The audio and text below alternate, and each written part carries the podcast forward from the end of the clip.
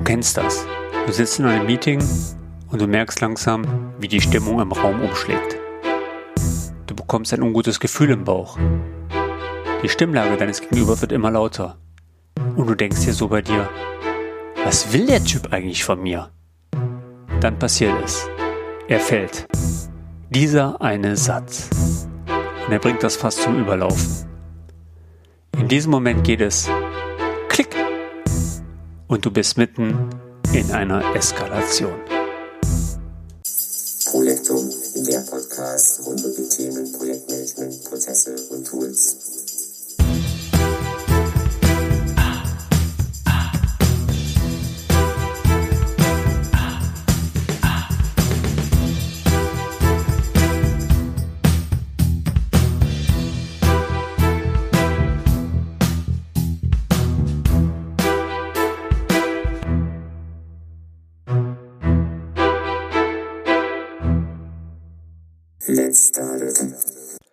Hallo, ich begrüße euch zur 40. Podcast-Folge Projektum im Jahr 2021. Mein Name ist Tom Blankert und ich freue mich, euch wieder einmal interessante Themen rund um das Thema Projektmanagement, Projektmanagement-Tools und Microsoft Project präsentieren zu dürfen. Bevor es mit dieser Folge losgeht, möchte ich kurz darauf hinweisen, dass ich wieder einmal Kapitelmarker in diesem Podcast hinzugefügt habe. Das bedeutet für euch, solltet ihr während des Hörens auf zusätzliche Informationen zugreifen wollen, so klickt doch einfach auf die integrierten Links und diese führen euch dann zu den genannten Infos. So, sicher kennt ihr alle Situationen, wie ich gerade in meinem Beispiel genannt habe. Und ich glaube auch, dass wir uns alle einig sind, dass solche Situationen nicht gerade zielführend sind. Egal ob diese im privaten oder im beruflichen Leben auf uns zukommen. Besonders, wenn man von der Person A abhängig ist. Mein Vater hat mir damals mal beigebracht, pinkelt nie in die Hand, die dich füttern. Wie kann ich mich aber nun oder beziehungsweise meine Projektorganisation, mein Unternehmen auf solche Situationen vorbereiten? Genau darum soll es in diesem Podcast gehen. Deeskalation. Aus diesem Grund habe ich mir Thomas Lörke als Profi in dem Podcast reingeholt. Er arbeitet als Gewaltspräventations- und Konflikttrainer. Wow, ich habe es richtig ausgesprochen und bietet seine Erfahrung als Coach für Unternehmen an. Er unterrichtet nach dem SAM-Modell, was so viel bedeutet wie systemisches Aggressionsmanagement in seinen Seminaren. Was sich dahinter verbirgt, wer er ist, was er sonst noch so macht, das soll er euch doch jetzt gerne in meinem Podcast selber erzählen. Ich würde sagen, wir legen mit dem Interview los und Abfahrt.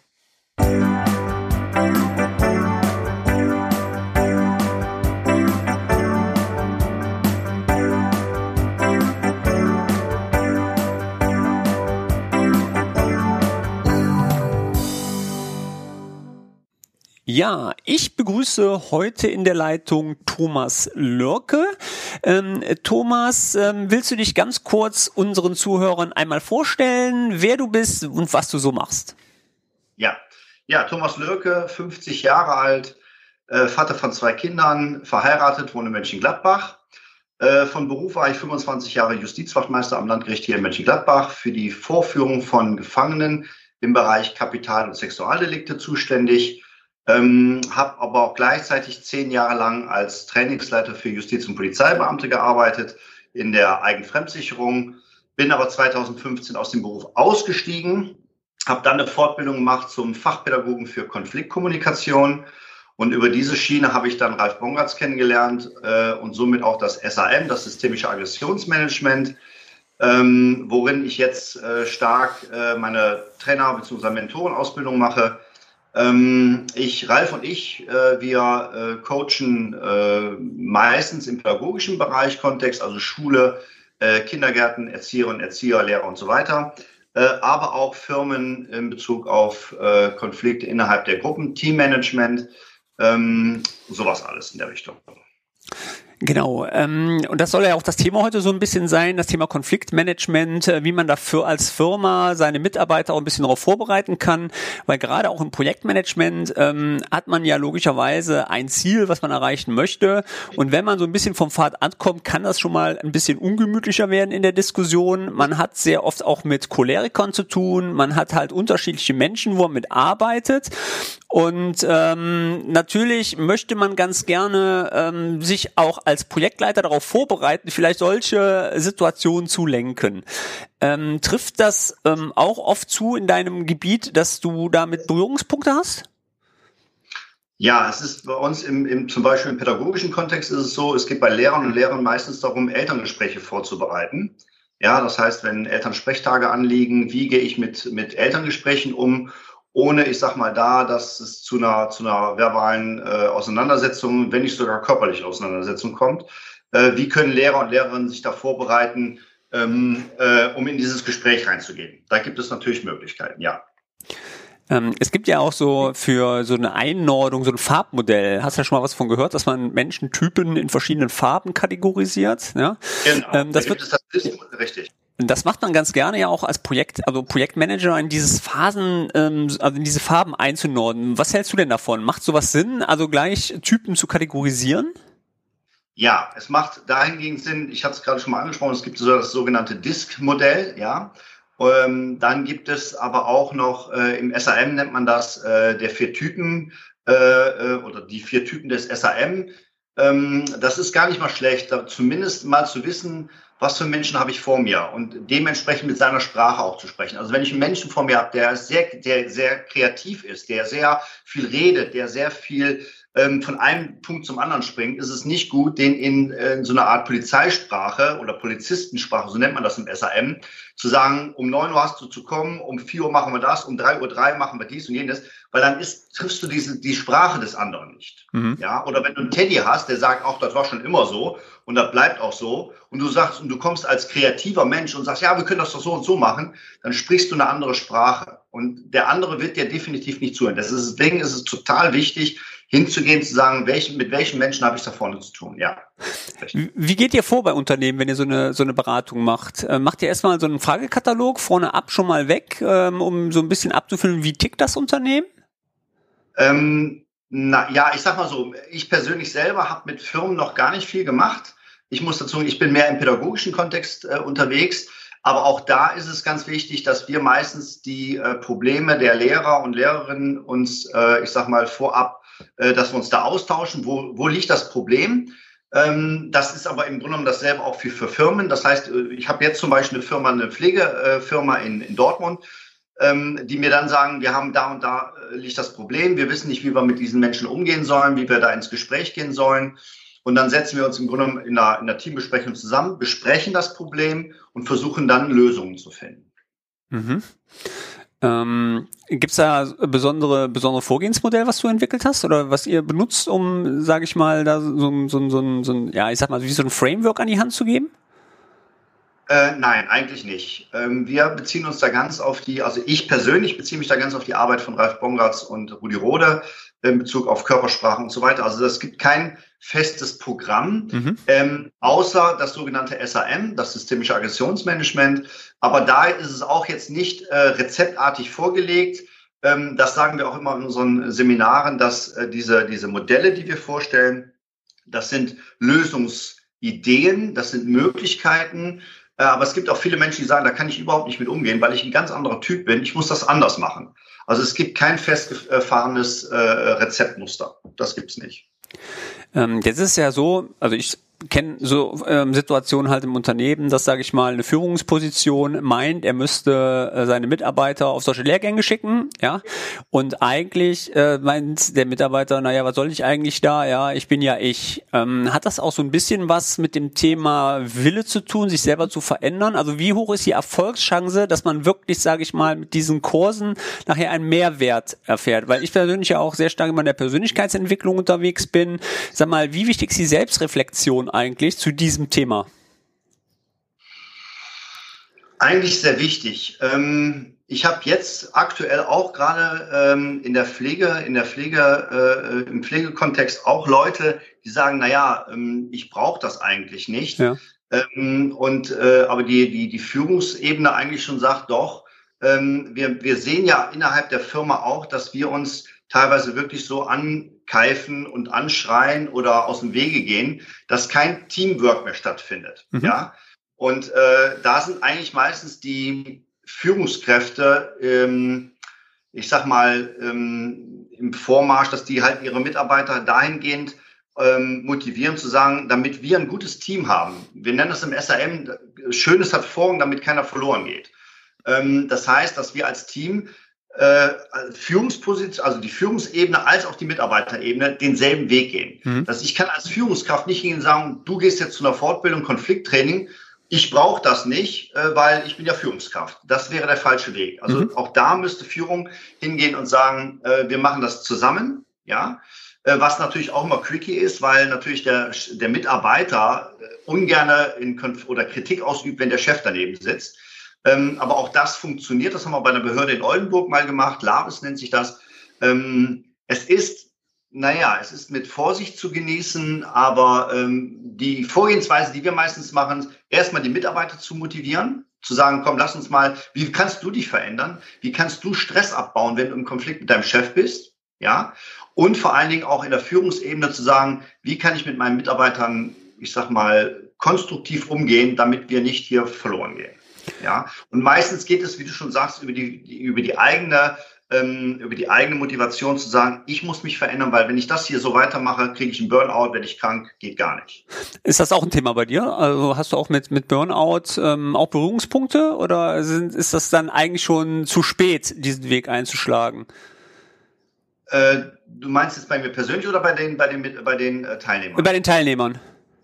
Ähm, nein, eigentlich nicht. Also es sind meistens Menschen und ich muss da ganz ehrlich sagen, äh, das ist mir letzte Woche sehr stark ins Gedächtnis gerufen worden von Erziehern, die in, in, in Wohngruppen arbeiten, wo es wirklich um wirklich harte Gewalt geht. Also auch Messerangriffe, also körperliche Gewalt und auch äh, ähm, verbale Angriffe wie Beleidigungen aufs Tiefste.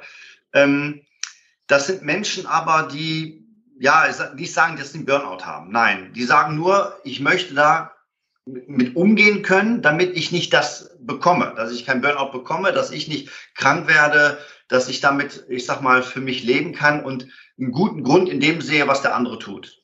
Hm. Ja, also Burnout selber, dass jemand da sitzt und sagt, ich habe einen völligen Burnout, in meiner Karriere bis jetzt noch nicht vorgekommen.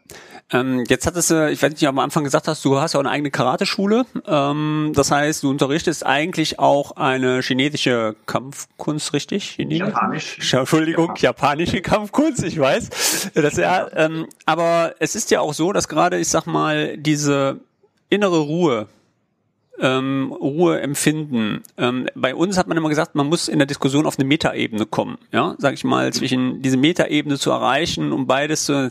Ähm, das fand ich persönlich wahnsinnig schwer. Man kriegt immer von den Vorgesetzten erzählt, von wegen, was man alles schlecht macht, gerade in Personalgesprächen, ja, aber man hört nie den Punkt von wegen, wie kann ich das denn erreichen, um diese Punkte abzustellen. Das heißt, es ist ja aus meiner eigenen Institution heraus zu überlegen, in der Selbstreflexion, also in der Persönlichkeitsentwicklung, wie schaffe ich das denn, diesen Weg zu beschreiten?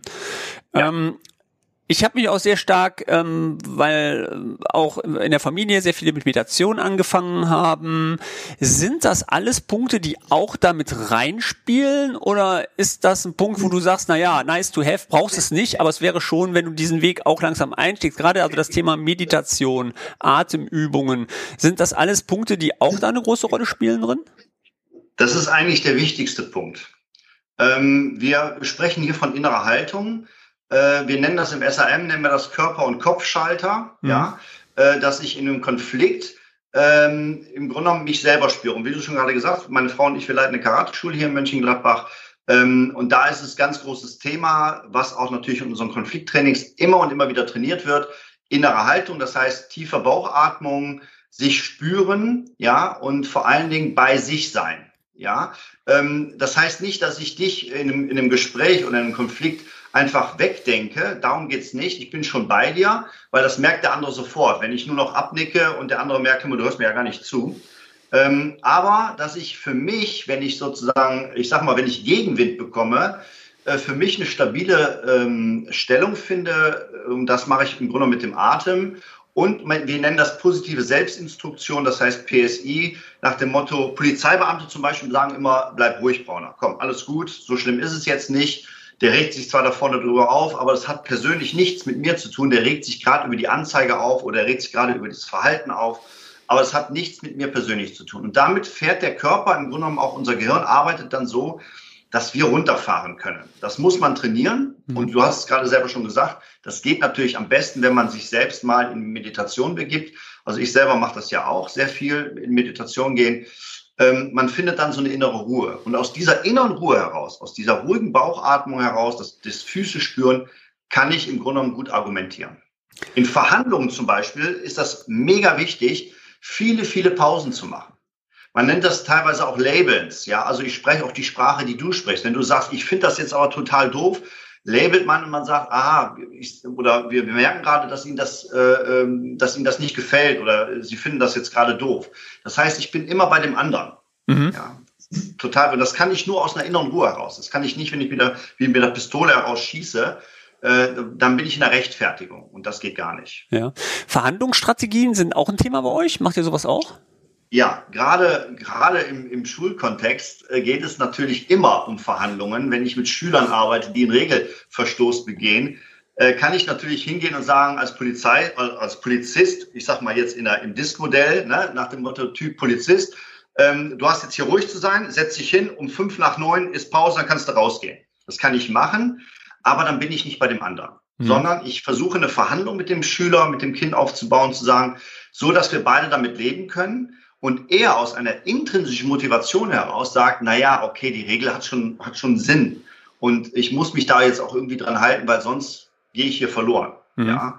Ähm, Verhandlungen sind ein Riesenthema, ein Riesenthema in Konfliktsituationen.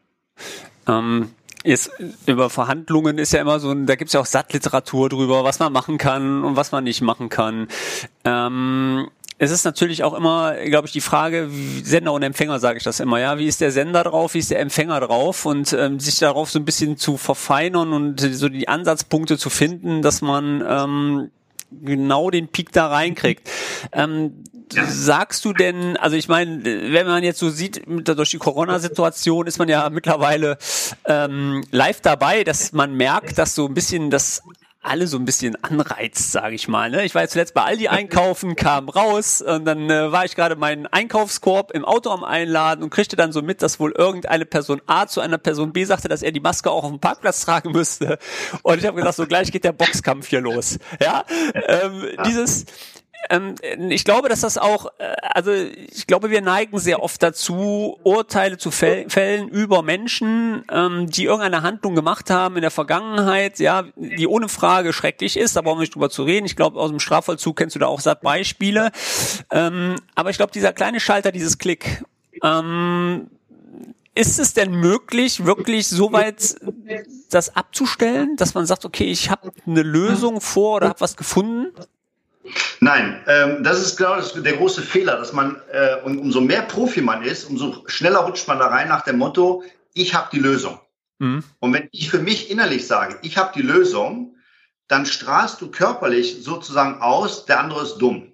Ja, und das merkt der andere auch. Was wir zum Beispiel, was ein ganz, ganz tolles Hilfsmittel ist, ist die sogenannte Aggressionsacht ähm, aus dem SAM oder der Kompass. Du sagst gerade, ähm, wie, wie, wie gehe ich da ins Gespräch?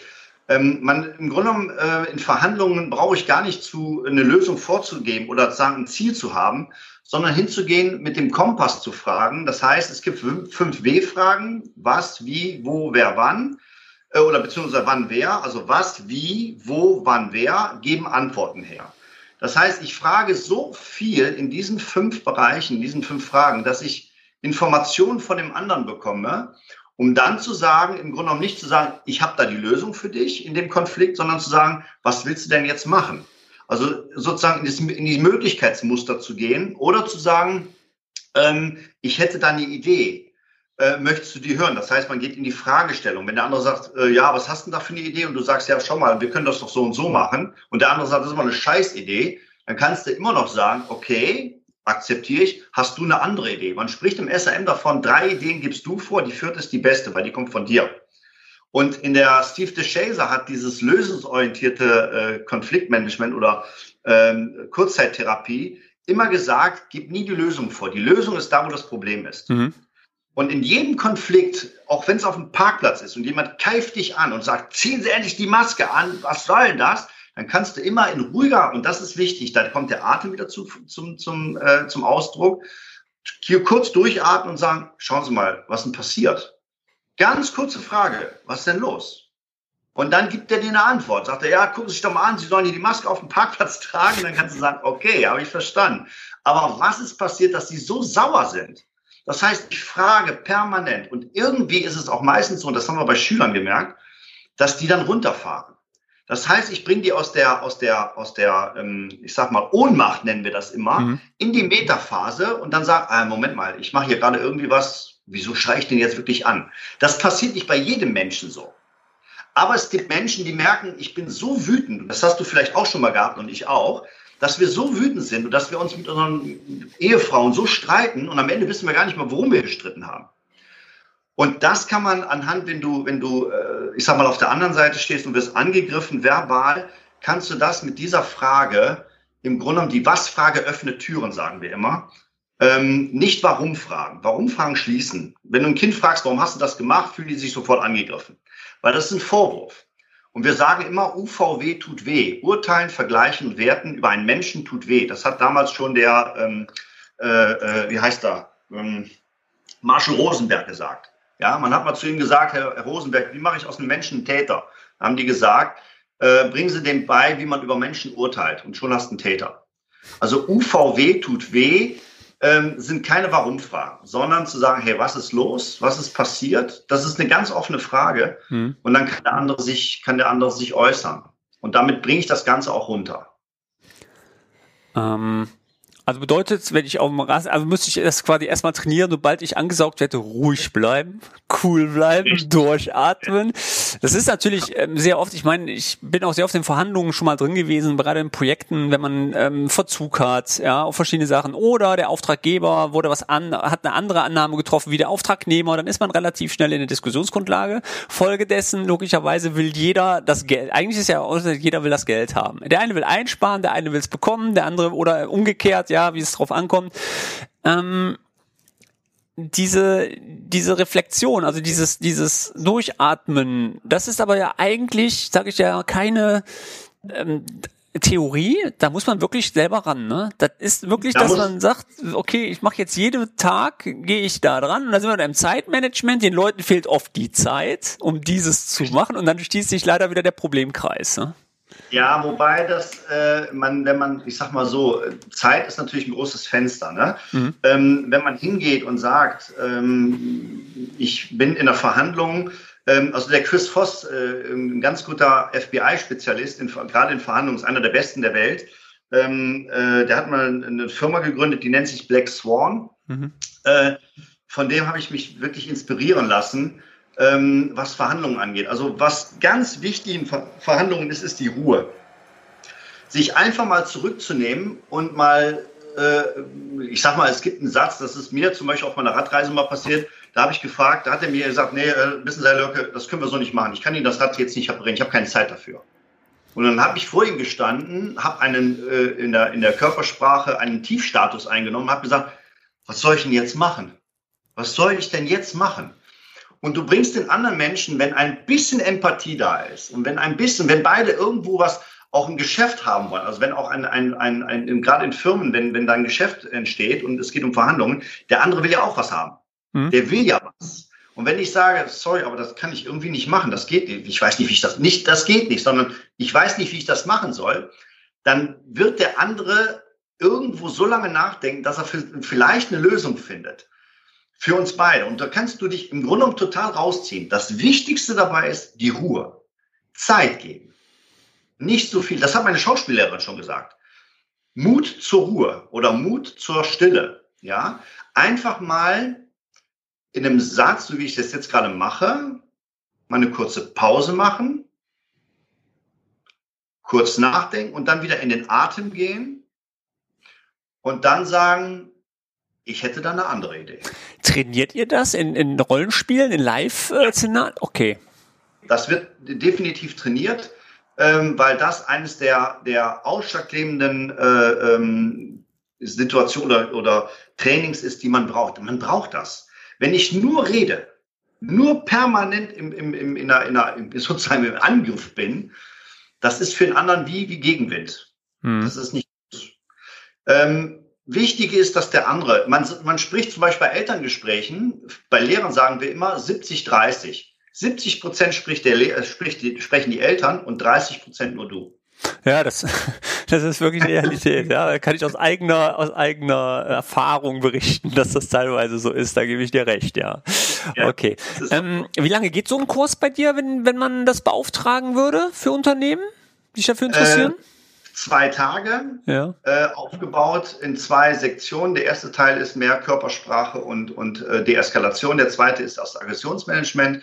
Ähm, meistens immer so, ich sag mal, ein Tagesseminar dort so von neun Uhr bis äh, Viertel nach vier, ja, Viertel nach vier, halb fünf ja. und das an zwei Tagen.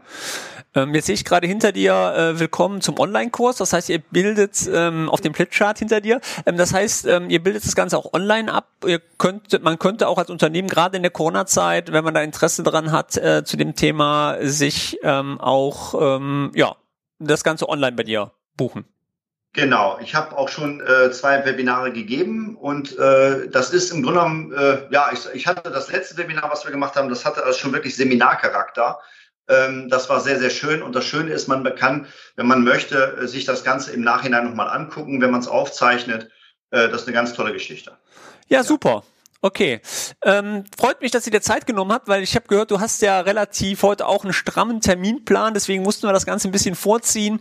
Ähm, ja. Thomas, ganz, ganz lieben Dank. Ich werde auf alle Fälle alle Informationen zu dir auch nochmal in den Shownotes hier mit reinbringen und dann logischerweise auch ähm, auf meinem Blog einiges noch dazu schreiben. Ja, ähm, danke, Thomas. Und ich würde sagen, ähm, liebe Hörer, wenn ihr Fragen habt äh, zu dem Thema oder Interesse an den Lehrgang, äh, könnt ihr Thomas logischerweise direkt anschreiben oder mich. Ich stelle auch gerne den Kontakt her. Ansonsten bist du auch bei allen sozialen Medien, glaube ich, unterwegs. Äh, mit der Karateschule und ähm, auch mit allem. Das heißt, Thomas Lurke einfach eingeben auf allen Medien. Genau, ich bin in der Karateschule als auch äh, www.thomaslörke.de ist meine Konfliktseite aber man kommt über alle Seiten dran. Wunderbar. Und äh, auf Instagram bist du, auf Facebook bist du, auf Twitter. Nee, Twitter nicht, aber LinkedIn. Ah, LinkedIn sind wir. Wunderbar. LinkedIn ist ja mittlerweile bei Zink, weiß ich nicht, bist du, glaube ich, auch, ne? Bei Crossing. Ja. Genau, also alle Plattformen, wie gesagt, wenn er Kontakte zu Thomas und Fragen haben sollte, würde er sich logischerweise über einen Kontakt freuen. Ich bedanke mich, Thomas, und äh, ja, wir hören Danke. uns zum nächsten Mal wieder. Bis dahin, ciao. Dankeschön, Tom. Tschüss. Ja, das war's schon wieder mit dieser Folge. Wenn dir die Folge gefallen hat, dann hinterlasse doch gerne ein Like oder einen Kommentar bei iTunes oder auf meinem Podcast-Blog projektum.blankertz-pm. Sollten dich irgendwelche Themen interessieren oder du Fragen zu einem Thema haben, so schreib mir doch bitte gerne eine E-Mail an podcast.blankertz-pm.de. Natürlich stehe ich dir auch auf allen sozialen Medienplattformen wie zum Beispiel Twitter, LinkedIn, Sync oder Instagram zur Verfügung. Weitere interessante Artikel zu den Themen findest du auf meinem Blog blankertz-pm.de oder auf meinem YouTube-Channel. So, das soll es jetzt wieder von meiner Seite aus gewesen sein. Ich hoffe, es euch hat wieder eine Menge Spaß gemacht und ich würde sagen, ich bin raus. Euer Blanky.